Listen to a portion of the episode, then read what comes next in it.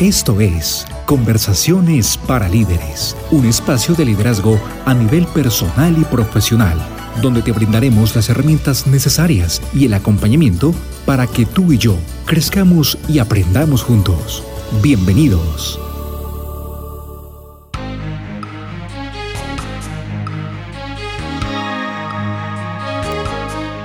Saludos líderes. Bueno, hoy es uno de esos episodios en los que voy a desnudar el alma. Pero no, no es desnudar tanto el alma. Voy a hablar desde una experiencia personal que tuve que nos llevará a pensar un poco en el tema de los miedos. Y es que yo creo que gran parte de la humanidad anda con miedo. Y que otra parte de la humanidad hemos llegado a comprender que todo lo que un día temimos se nos hizo realidad.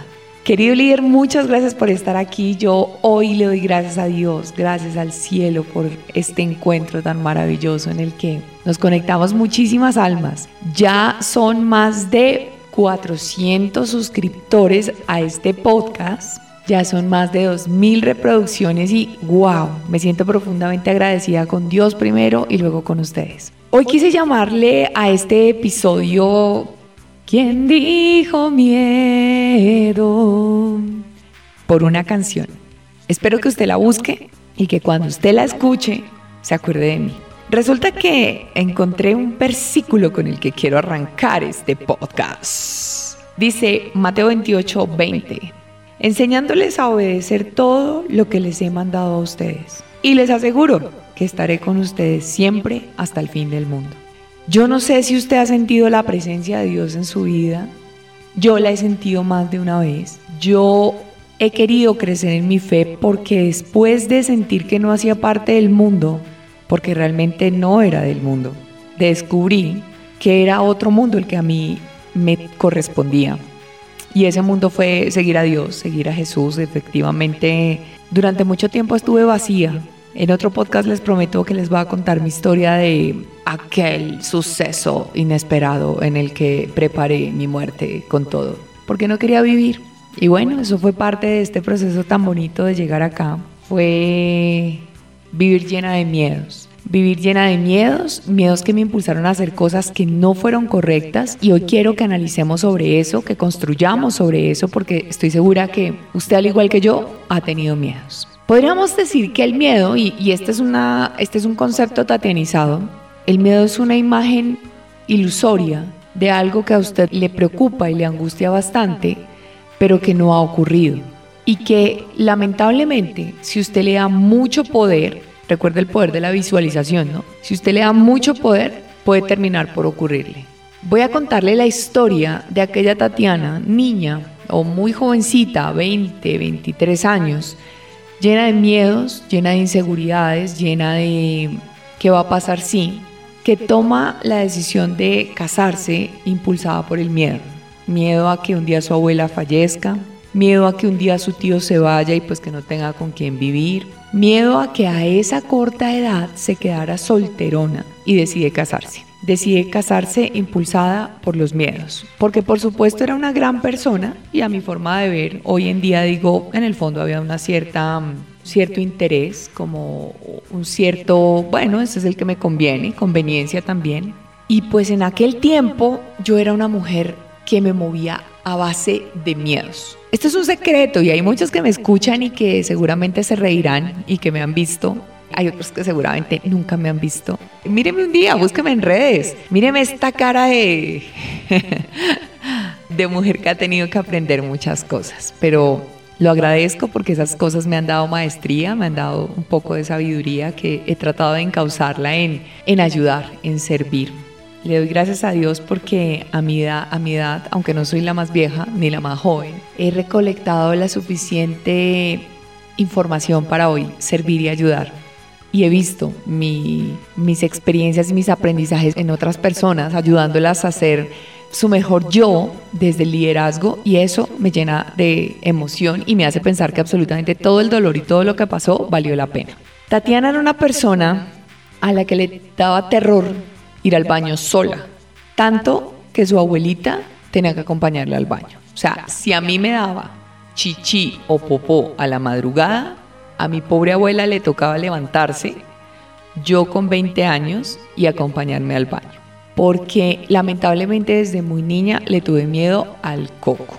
Entonces, cuando yo estaba dormida y me levantaba con deseos de ir al baño y me tocaba decirle, abuelita, abuelita, acompáñame al baño. Mi abuelita refunfuneaba y se ponía su bata porque la abuelita era las que usaba bata y se iba al baño conmigo, me acompañaba al baño, entonces yo hacía las cositas en el baño, casi siempre era chichi, pero hacía mis cositas en el baño y salía toda medio dormida, me le acostaba la mi abuelita y me dormía. Entonces yo crezco con este mismo trauma, 20, 21, 22, 23, 24 años, 25 años, yo acompañaba todos los miedos que me llevaban de la mano, me caso, me caso con un ser que era un gran hombre, estoy segura que es y sigue siendo un gran hombre, pero que no era la persona para mí y me caso pues muy llevada por este tema de, Dios mío, si mi abuela se muere, ¿yo qué voy a hacer? Si mi tío se va, ¿yo qué voy a hacer? ¿Me voy a quedar sola? No, entonces mejor me caso. Y así fue, me casé. Jamás tomé una decisión impulsada por el miedo, o sea, no tomé decisiones impulsadas por el miedo porque las decisiones que están impulsadas por el miedo son esas decisiones de las que muchas veces nos dicen pilas con decidir de una manera emocional, o sea, no se deje llevar por una emoción al tomar una decisión porque es que su mente no está totalmente consciente y no está totalmente preparada para la decisión que está tomando. Por eso si usted está muy feliz o si usted está muy triste, no decida porque está afectado por una emoción. En cambio, cuando usted es imparcial, cuando usted está totalmente normal, tranquilo, no está presa de ninguna emoción, usted es mucho más cauto al momento de tomar decisiones. Entonces, yo me caso con, con, estos miedos, pasa lo que ha pasado, que les he contado y fue mi mejor maestría, bendigo ese matrimonio y ese divorcio. Pero entonces resulta que lo que yo tanto le temí siempre, que fue que la abuela muriera, que mi tío se fuera, que yo me quedara sin familia, terminó por ocurrir, porque cuando yo me separo de mi ex esposo, yo tuve que irme a vivir sola, a afrontar la vida, a afrontar uno de los miedos más complicados para mí, la soledad. Según estudios, y, esto lo leí hace algún tiempo, hablaba de los cinco miedos que más tienen las personas. Uno de esos miedos era la soledad, otro de esos miedos es la vejez, otro de esos miedos es una enfermedad mortal, otro de esos miedos es la pérdida de un ser querido. Y son miedos que finalmente podríamos pensar que terminan por ocurrir porque vamos a perder nuestros seres queridos. Yo, yo tenía mucho miedo a perder a mi abuelita. Mi abuelita se fue y comprendí que tal vez no es que fuera menos fuerte o más fuerte, sino que la vida nos da la información en el momento en que llega la situación para que nosotros aprendamos a solucionarla de una manera sabia y asertiva. Es decir, llega la situación, llega la respuesta, llega el nivel de conciencia necesario para saber afrontar esa situación. Entonces a veces no la pasamos detenidos en el tiempo simplemente porque nos da miedo, nos da miedo que nos deje nuestra pareja, yo creo que algún día me pasó eso con alguna pareja, eh, nos da miedo que, nos, que se consiga otra, nos da miedo que nos deje, nos da miedo que bla, bla, bla, bla. Y resulta que los miedos de cierta forma roban energía. Los miedos quitan atención, los miedos nos desenfocan. ¿Y por qué? Porque, porque si yo estoy enfocado en el miedo, pues yo no voy a poder ver hacia adelante, ¿cierto? Entonces si por ejemplo yo digo, es que me van a echar del trabajo y donde me echen yo, ¿qué voy a hacer? Pues yo ahí estoy enfocando mi energía en el miedo a ser despedido. No la estoy enfocando en voy a ser brillante en lo que hago, voy a hacer mi trabajo de la mejor manera, sino ¿qué tal si me despiden? Entonces, quiero que usted piense en el enfoque, en la diferencia en ese enfoque. A que yo hago todos los días lo mejor, voy a vivir el día con la intensidad y que pase lo que tenga que pasar o qué tal que me despidan. Los miedos, y según estudios, yo leía un libro una vez de Osho que me fascinaba en aquel tiempo, antes del cristianismo leía mucho sobre Osho, creo que me leí unos 10 libros de Osho.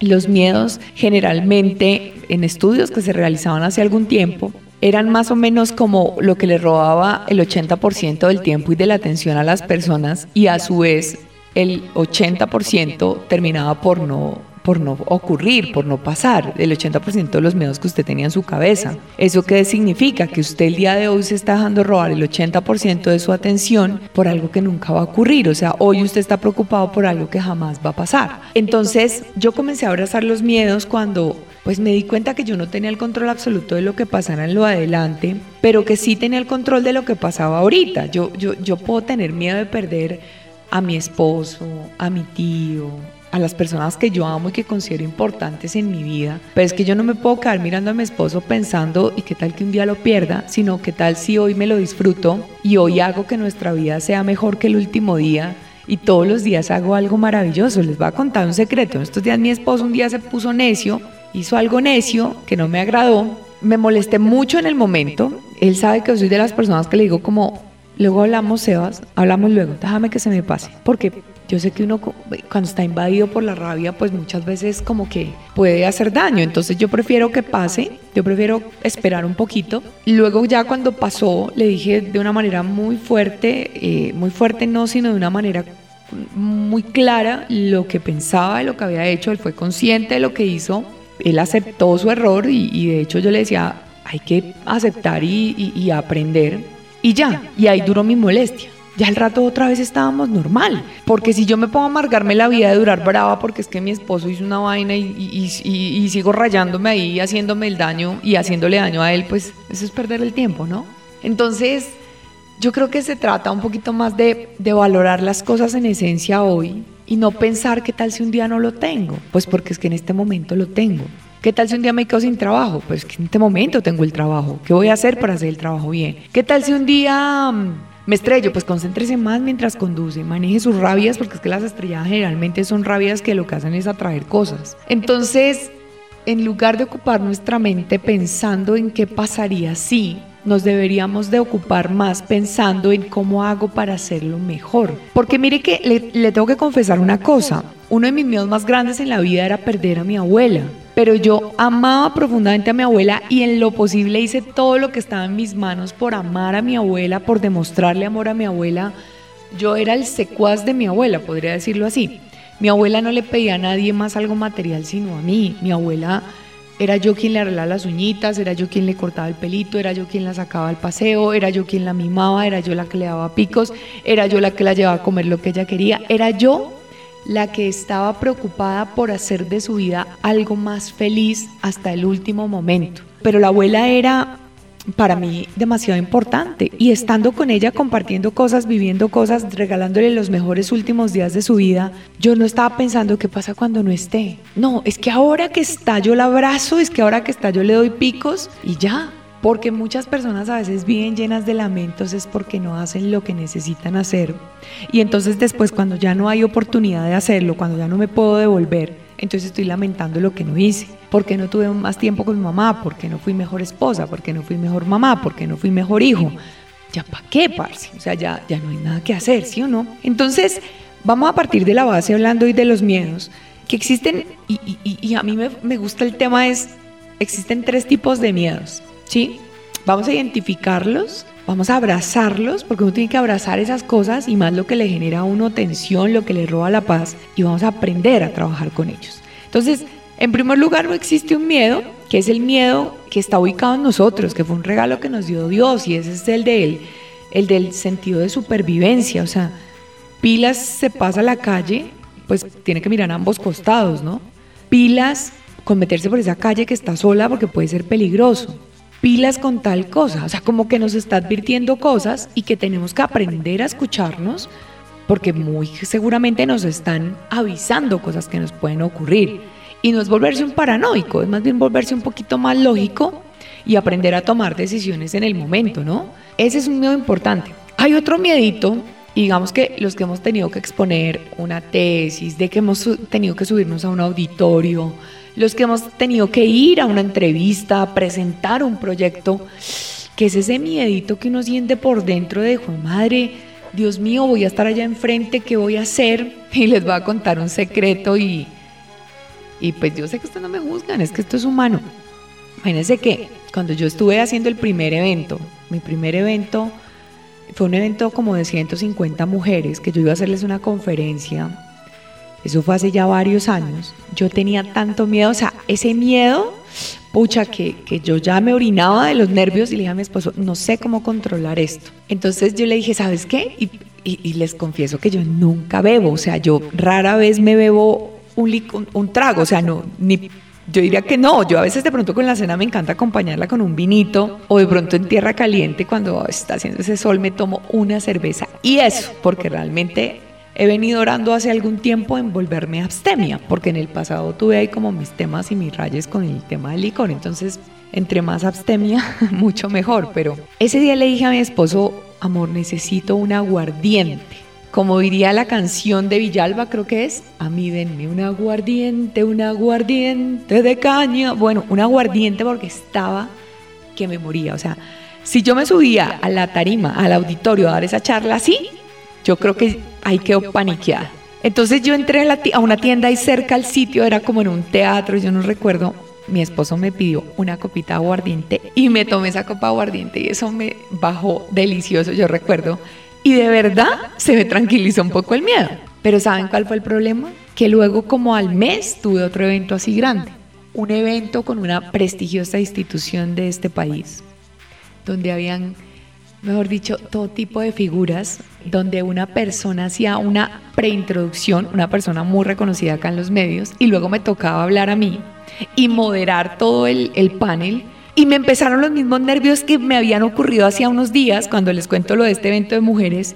Y como estaba yo en un sitio donde cóctel y todo esto, miren, estuve a punto de irme a la cocina a pedir un trago de algo pero fue, y yo puedo jurarle que fue el Espíritu Santo, yo no sé, fue algo muy extraño, como que me dijo, entonces siempre que vayas a hacer esto, te tienes que embriagar, tienes que tomar licor, necesitas hacer eso para poderlo hacer bien. Y eso fue como un sacudón para mí. Y dije, fue madre, no, no, no, no, ¿saben qué hice? Y me encanta contarles esto, que es que esta es nuestra humanidad y tratar uno de negar esto es muy pingo, uno tiene que de contar las vainas, porque de pronto usted puede estar escuchando y decirme, Tatiana, a mí me pasó lo mismo. Bueno, el rollo es que yo me voy al baño y me pongo a orar, y me pongo a orar, y yo era Espíritu Santo, además que estaba con una falda, eh, obviamente no era una falda corta, pero era una falda, y con medias veladas, y ay, yo siempre he tenido como la, la maldición de las medias veladas, se me había roto la media. Entonces no había cómo comprar, yo ya iba a salir a la tarima, tenía ahí al lado unos periodistas, una gente conocida, no, fue una cosa loca. Pues yo me entro al baño y me pongo a orar y dije, no, es que venga, mi mejor aguardiente, mi mejor whisky, mi mejor ron es... Espíritu Santo, ayúdame, quítame este miedo tan berraco. Es más, ahí era más retadora la cosa. Dame el don de la palabra, ayúdame a hablar bien, ayúdame a ser fluida, dame seguridad, quita todo miedo y echo todo miedo de mí yo, me he preparado y yo sé que soy capaz. Bueno, el tema es que yo me subo y ese día fue fantástico. Yo no les cuento más, realmente pasaron los meseros por mi lado, nunca. Me tomé un vasito con agua. Pero si yo después de la primera, la segunda, la tercera, siempre entonces necesito como un inhibidor, pues en este caso el licor, estoy muy fregada, o sea, porque entonces el día que no tengo licor no soy capaz, no, es que yo no necesito de eso. Y eso para mí fue conversarme, eso fue recién empecé en este rollo y hacer conferencias, hacer entrenamientos. Y desde ese día todo entrenamiento que yo hago, me meto al baño o si en la sala no hay nadie, me pongo a orar y oro y oro y oro y ese se volvió de verdad el mejor remedio para esta mujer porque sí, no le niego, me pasó eso, me tomé un aguardiente ese día, nunca tomo aguardiente, pero ese día sentí que lo necesitaba y es que la vida le da a uno a elegir, porque si yo en ese momento lo hubiera elegido y en el siguiente evento y en el siguiente y ahora que es mucho más frecuente, cuando yo termino en una borracha, que si no estoy con no puedo hacer mi trabajo bien y, y no, ¿quién dijo eso? Entonces ese segundo miedo, que es ese miedito que le produce a uno el, ir y exponerse, el ir y, mostrar, el ir y vender su idea, pues es un un medito chévere en medio de todo porque uno lo puede mitigar preparándose. O sea, si usted le da miedo ir a presentar su tesis, estudie. Si usted le da miedo ir a presentar esa entrevista, prepárese, estudie sobre la empresa, averigüe sobre los productos, mire una estrategia, aprenda a venderse, cree un pitch de venta. O sea, ¿cómo hago yo para ser mejor y eso hace que yo sienta ese paniquito chévere porque yo no le niego, todavía lo siento. De hecho, hoy estoy grabando este episodio justo un día después de un entrenamiento que hice un equipo de gerentes y a mí me sigue dando miedo. Y yo digo que el día que no me miedo es porque ya mi trabajo no me apasiona, me encanta, pero me preparo, me preparo, sigo estudiando, me sigo certificando, sigo todos los días aprendiendo para que cada vez yo vaya y lo haga mejor.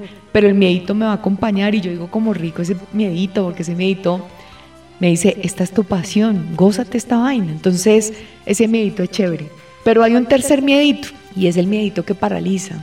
es el miedito que me acompañaba cuando yo tomo la decisión de casarme porque de pronto me iba a quedar sola y todo el rollo que ya le conté. Es ese miedo que nos detiene, es ese miedo que nos dice no lo haga, es ese miedo que dice ¿y qué tal si no? Y entonces resulta que yo no me subo a la montaña rusa porque me da miedo y luego me voy con la insatisfacción de ¿y por qué no lo intenté? Este es un bendito miedo que hay que aprender a manejarlo, ¿sí? Que yo antes de tirarme por la montaña rusa, obviamente yo miro y verifico lo seguro, yo veo que otra persona de pronto lo está haciendo, yo antes oro y me preparo y, y lo hago, porque entonces yo me voy a pasar la vida evitando cosas porque no lo quiero hacer, porque me da miedo. Entonces, resulta que después de esta historia, cuando yo le digo a usted que me da miedo quedarme sola, que me da miedo que mi abuela muriera, yo me separo y tengo que enfrentarme al miedo más grande, que era estar sola. Yo me voy a vivir a la casa de una amiga y esta amiga trabajaba en las noches, ella trabajaba en un call center, en un lugar de servicio y ella se iba y vivíamos juntas en una casa de tres pisos y estábamos totalmente solas porque el apartamento de abajo, miren Dios cómo es de perfecto y cómo es la vida de perfecta. El apartamento del primer piso lo habían desocupado justo cuando yo llegué y estaba totalmente vacío. El segundo piso era donde yo vivía y el tercero era una terraza. Entonces yo al principio comencé a ir al baño de una forma muy chistosa. Yo corría del cuarto hacia el baño, prendía una luz, prendía la otra, prendía la otra, iba al baño, hacía chichi rapidísimo, me devolvía corriendo y iba apagando todas las luces hasta que llegaba nuevamente a la cama. Ese fue el mismo comportamiento durante yo creo que unas tres semanas, hasta que un día dije, venga, ¿usted a qué le tiene miedo? El coco no existe, son fantasmas que usted ha creado en su mente. Así que si usted no comienza a trabajar en este miedo, va a seguir corriendo toda la noche huyéndole a algo que ni siquiera existe. Y entonces, ¿saben qué comencé a hacer? A orar. Yo en ese tiempo era católica. Yo, yo, antes del cristianismo, pues era católica. Yo siempre he creído en Jesús, antes de a mi manera, pero yo siempre he creído en Dios. Solo que en ese tiempo creía en un Dios como, como rodeado de mucha arandela. Hoy en día creo en un Dios real y un Dios que es a mi forma de ver cierto. Entonces el rollo es que yo comienzo a hacer el rosario en las noches y a rezar y a rezar y a rezar y a rezar y se me va todo miedo y se va toda angustia y no, de verdad, esto no me puede quedar grande. Mi nueva realidad es estar sola. Ya no está mi ex esposo, ya no está acá para qué, porque él también me acompañaba al baño, bueno. O sea, él, yo me caso con él siendo grande y él me acompañaba al baño, me tocaba despertarlo a la madrugada a que me acompañara al baño que quedaba dentro del cuarto. Más o menos para que usted entienda el nivel de miedo que yo tenía. Entonces, listo, ya disipado miedo, viviendo con el miedo, tomo la decisión de no sentir más miedo porque en el fondo era algo que no era real y comienzo a familiarizarme con la oscuridad, que pues obviamente miedo asociado a soledad, oscuridad y todos sus derivados porque el, el fantasma funcionaba mejor en la oscuridad. Y comenzó a vivir con eso. Comenzó a vivir con eso, mi amiga siguió trabajando en las noches, yo dejé de sentir ese miedo, yo ya iba al baño tranquila, yo ya dormía tranquila. Seguro había escuchado muchas historias de, por ejemplo, gente que estaba durmiendo y se le sentaba alguien al lado, entonces yo creo que yo me había llenado ese pánico, pero eso a mí no me había ocurrido. Y comenzó a tener una vida más tranquila. Y comenzó a darme cuenta que el fantasma más grande que yo tenía era el miedo a la soledad y la vida me la estaba poniendo de frente. Entonces me tocó comenzar a aprender a vivir sola, porque después de eso ya no estaba la abuela y el tío para irme a vivir con ellos. Entonces me tocó comenzar a vivir sola. Entonces, ir a cine sola, ir a caminar sola, ir a comer sola. Y pasaron como unos ocho años, yo creo, en los que aprendí no solo a dejarle el miedo a la soledad, sino a amar la soledad. Tanto que hoy en día soy casada con un hombre maravilloso, mi esposo es un ser maravilloso, pero a mí me gusta que él sea, y me gusta que él salga con sus hermanos, y me gusta que él comparta, y cuando él se va, yo disfruto mis momentos de soledad demasiado. Creo que tal vez, tal vez por eso puede que no tenga amigos, porque cuando tengo la oportunidad de tener mi tiempo conmigo es conmigo. Entonces me encanta de pronto sentarme a leer un libro, tomarme un café. Por ahí a veces me tomaba un vino mientras leo, poner música clásica, quedarme mirando por mi ventana que tengo una vista muy hermosa y muy verde, entonces me quedo mirando la vista y me quedo pensando, soñando, reflexionando, viendo lo recorrido hasta acá y lo que viene en lo adelante. Y diciéndole a la vida gracias, porque ya no le tengo miedo a la soledad y la soledad se volvió mi amiga. En mis viajes disfruto mucho estar sola. Cuando tengo que viajar por trabajo, estoy sola. Y en la soledad es cuando más me acerco a Dios. Y en la soledad es cuando más me logro conocer. Y en la soledad es cuando me hablo. Y es cuando me hago más coach. Y es cuando me digo, bueno, mi hija, esto hay que corregirlo. Bueno, mi hija, la admiro por esto. Nunca desde el narcisismo, ¿no? Más desde el amor propio. Entonces, querido líder, yo creo que los miedos hay que enfrentarlos. Eh, eh, los miedos nos invitan a atrevernos. Yo le tenía miedo a a la muerte del ser querido, le tenía miedo a perder personas, pero me di cuenta que no era tan grave como yo pensaba, que la vida nos prepara para esos momentos y que más bien tenemos que rendirnos a la vida y que tenemos que aprender a vivir un día a la vez, como lo decía el santísimo este, este Salomón, lo, lo decía él, aprenda un día a la vez porque cada día trae su propio afán.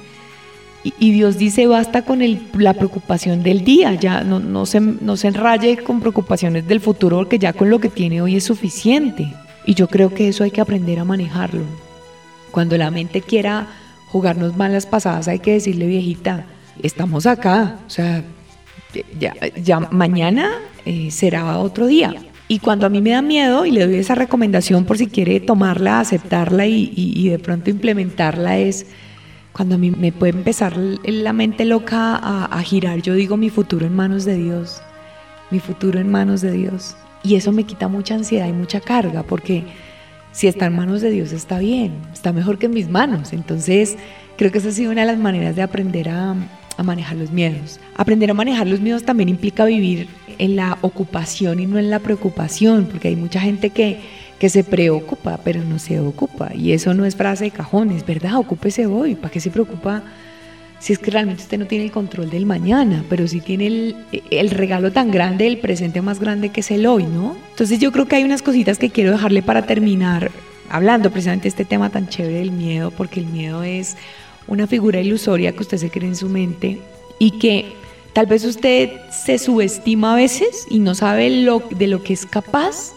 cuando la vida lo, enfrenta a eso. Entonces, no lo cree, es mi, es mi recomendación. No cree, no, se ponga a crear cosas, no, no se ponga creativo a, imaginar vainas que usted no quiere que le pasen, porque usted las crea. Entonces, yo creo que el primero es identificar cuáles son esos miedos, ¿sí? identifique qué le da miedo y por qué. No, es que la vejez de pronto en una cama, porque yo vi así morir a no sé quién y porque yo vi a no sé qué. Listo, ¿qué hago yo hoy para evitar que eso pase? Si es que esa persona no se alimenta bien, esa persona no trabaja en sus pensamientos, esa persona no, no, no se ejercitaba, ¿usted qué va a hacer para evitar que eso pase? No, es que me miedo quedarme sola. Mire, eso no lo puede mitigar nadie, eso no lo puede evitar nadie, pero sí podemos trabajar en esas cosas que de pronto ha hecho que las mujeres de nuestra familia o que los hombres de la familia estén solos. No, es que han sido orgullosos, soberbios, mamones, regañadores. Bueno, ¿usted qué va a hacer para trabajar en eso? Porque es una forma de mitigar un poco que pasen esas cosas y, entregar lo mejor que uno tiene para entregar. Eso le puede ayudar a uno a estar más tranquilo. A que si usted pierde, usted diga, yo perdí, pero en el fondo tengo la satisfacción de que hice todo lo que estaba en mis manos para hacerlo bien. De otro lado, fortalezca la fe, mire, yo no me canso de decirle, busca del reino de Dios y su justicia y lo demás vendrá por añadidura. Mire, yo nunca había encontrado la paz que encuentro actualmente viviendo una vida en Cristo. Puede sonar muy fanática, esta vieja, esta pandereta, como usted me quiera llamar. Pero desde que yo acepté a Jesús en mi corazón, y ya van a ser casi nueve, ocho, ocho años, y yo comencé a seguir los pasos de Jesús, a leer palabra, a alabar, a orar, a renunciar a mucho pecado y cosas que yo cometía, y a decirle al man, sí, yo me quité mucho peso innecesario. Y ya lo he hablado en otros podcasts, pero me quité los miedos, porque él me dijo, mire lo que dice esta canción. Usted sabe que yo no soy la mejor cantautora, pero es que me fascinan las canciones que tienen sentido. Esta canción quiero que la busque, se llama ¿Quién dijo miedo? de Gilberto Daza. Ahí le hago publicidad con todo el amor.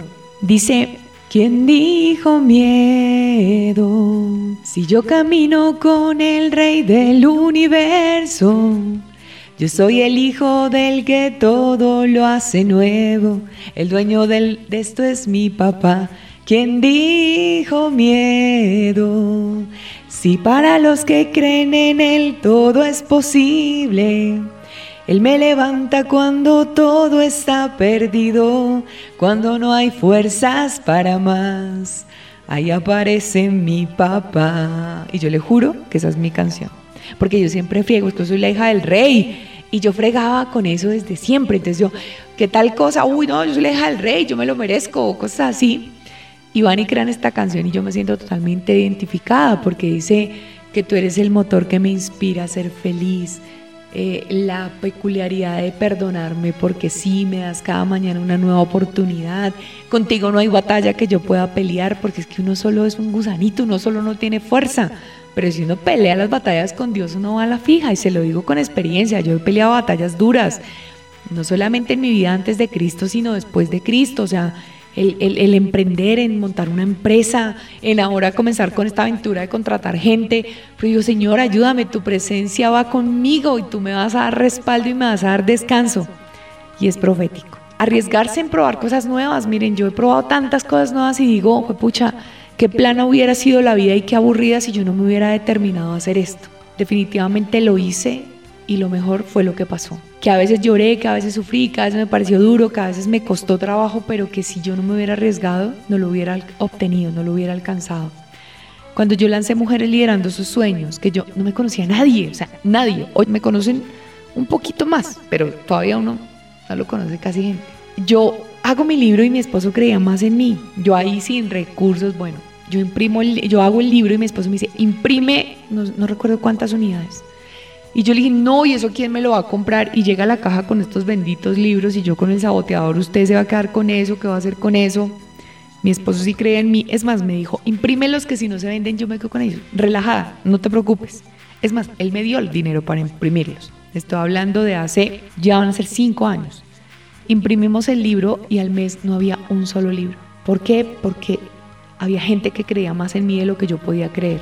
De hecho, todavía lo piden, sino que no. Eh, queremos hacer como más adelante un tema de una edición premium o alguna cosa así, ahí les voy contando, pero, pero miren que si yo no lo hubiera hecho, yo no, hubiera, no había tenido la satisfacción de firmar libros, hacer cosas.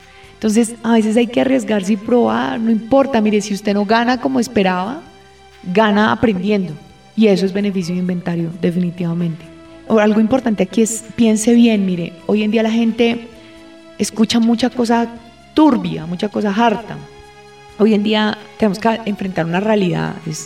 muchos países han tomado unas decisiones fatales con sus gobiernos y ahorita están pagando las consecuencias de eso. Me incluyo, o incluyo mi país, no, yo no me incluyo porque yo no participé ahí, pero eso es lo que hay. ¿Y qué vamos a hacer con eso? Ya dejemos de ver tanta noticia, ya dejemos de escuchar tanta queja y de quejarnos, sino ¿qué es lo que hay? Hay cosas que nos ayudan a crecer, que nos ayudan a surgir, que nos agregan valor ya dejemos de escuchar tanta vaina, que es que eso de verdad llena de miedo. Entonces, usted necesita escuchar cosas y nutrirse de cosas que le ayuden a pensar bien. Piense bonito. Acepte que la vida es, que eso es lo que está pasando ahorita y que usted no me puede poner a crear lo que puede pasar en el futuro. Uno a veces piensa, por ejemplo, ¿qué tal si se me muere no sé quién? No tenemos certeza si seamos nosotros los que nos vayamos primero. Es que eso no está escrito. Entonces, vívase el aquí y el ahora. Sienta el miedo y como le explicaba en el tema del autosaboteo, gracias amigo, pero yo tal cosa. Y a veces cuando usted vea que el tema es muy crónico, busque ayuda. Miren, hay consejeros, hay pastores, hay psicólogos, hay coaches, hay mentores. O no se quede solito. Como diría aquí un presentador en mi país, no se quede callado, denuncie, o sea, busque ayuda porque a veces es bueno hablar con alguien que le haga ver a uno las cosas de otra manera. Es bueno darse la oportunidad de de desahogar el alma. Yo creo que todos lo hemos tenido que hacer. Yo, yo tengo un parcero maravilloso que es mi esposo. El primer parcero para mí es Dios y el segundo parcero es mi, mi esposo amado, que yo le cuento mis cosas, no para cargarlo, sino que a veces necesito un feedback de parte de él.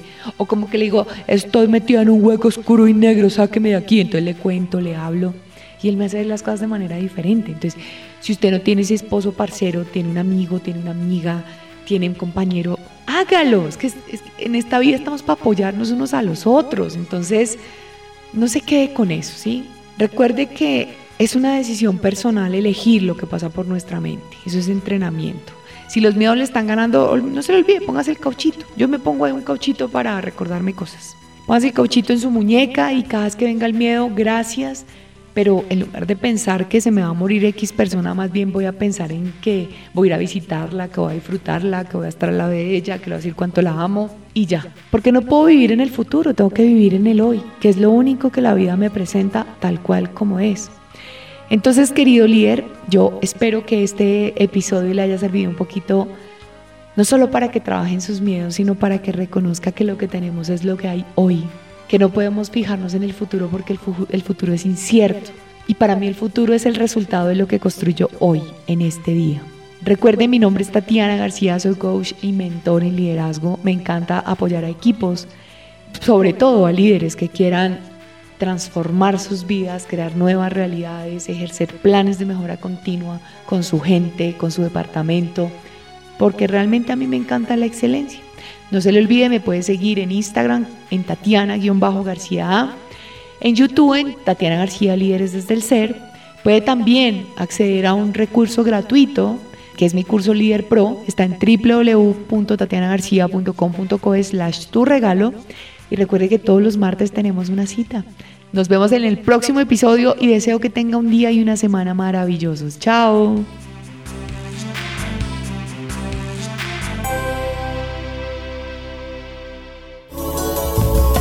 Hasta aquí, conversaciones para líderes. Escúchenos todos los martes.